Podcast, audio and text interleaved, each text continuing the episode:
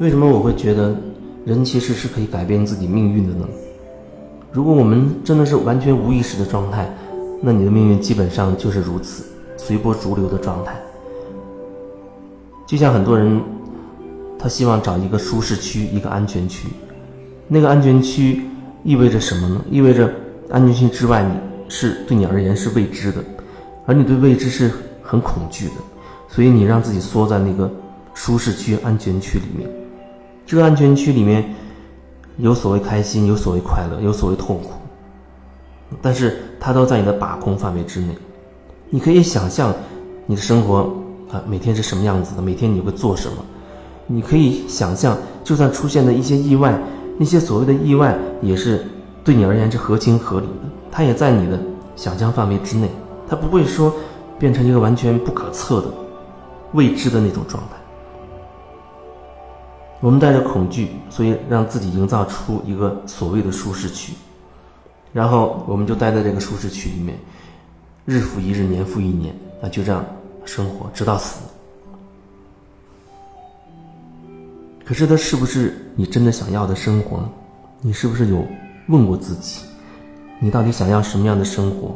你想要的到底是什么？人的命运不能改变，这是对的，因为很多人他真的是无意识的在生活，他无意识那个状态，你可以说那个真正的自己你没有活出来。在真正的你还没有活出来的时候，你那嘴里所谓的自己，到底是谁？那可能就只是集体意识的一个复制。很多时候你说的那些想法、那些观念，也只是集体意识的复制品，你就是传声筒或者是复读机。对于一些想找回自己的人。他渴望生活变得不同的人，他对自己的一些想法有质疑的人，那么慢慢的他会开始有所觉察。当他开始有所觉察的时候，他就能真的看清楚自己。他能看清自己，他就慢慢的可以有机会一点点的从集体意识的洪流当中一点点的抽离出来，脱离出来。这不是说哦，你从此看破红尘。不是这个意思，也不是说哦，你就一定要出家，或者跑到深山老林去怎么样？那只是能量层面的、意识层面的，你抽离。你虽然在那个洪流之中，可是你却不受那个洪流的影响。有人说这怎么可能？事实上这是可能的，你只只有亲自去体验到，你自然会明白。就像有时候。你放下了一些思想，你放下了一些观点的时候，你身边还是那样的人，你还是那样的环境，可是你你的心，你自己可以感受到哦，觉得敞开多了，敞亮多了。以前你觉得那个环境对你而言是很压抑的、很压制的，可是因为你放下了一些想法，你虽然还是处在同样的环境里，可是你自己的心态已经不一样了。你虽然还处在同样的集体意识的洪流当中，可是那个你，已经不是过去被集体意识牵绊的很厉害的那个你了。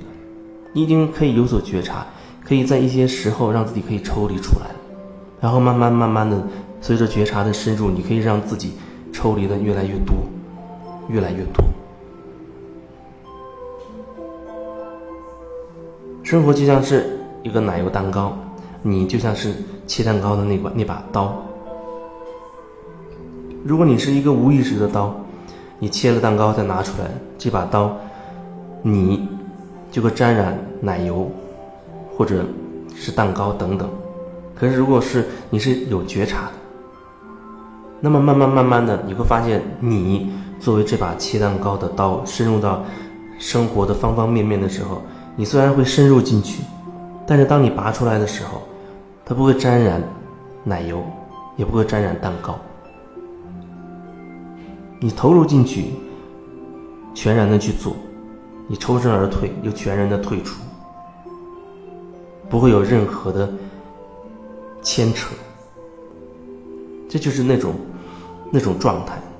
你在洪流当中，可是你又不会被它所捆绑，就是那样的状态。那那个时候，那个命运就在你自己的手中了。你可以把握你自己，你可以选择你要做什么。有时候我们心中有一个直觉，哦，我要，哦，我要去某个地方去去待几天，去做短期的旅行几天。第一直觉是这样，可是忽然头脑上又有很多想法冒出来，就觉得我没有办法离开啊，我的工作谁来办？领导会不会批我的假期？啊，离开这么多天，有人替代我岗位回来之后工作没了怎么办？我被边缘化怎么办？或者家里啊又有。老人有小孩要照顾怎么办？诸多诸多的质疑，诸多诸多的担心，随之而来。最后，你的那个灵感、那个直觉就慢慢沉没到沉没到那个沼泽里面了，被完全的覆盖了，完全的淹没了。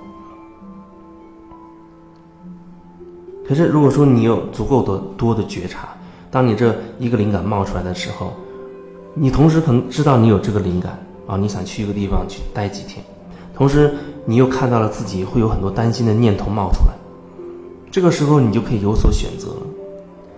你是跟随你头脑那些担心，就放弃你的直觉，还是跟随你内心的直觉去做你真的想做的事情，而暂时放下那些那些没有发生的担心呢？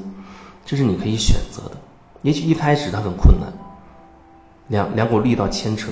好像头脑的担心力道远远大过你内心的那个直觉的力量，可是随着你不断觉察的深入持续，那两个力道就开始慢慢势均势均力敌了，然后慢慢慢慢的你会发现，你更倾向于去选择自己想做的事情。那个时候改变它就会发生，那个时候在这个点上你就把握了你自己的命运，你做你自己符合内心感受的事情。做你自己真心喜爱的事情，这就是你的最高的天命，这就是所谓你改变了你所谓定数当中的那个命运。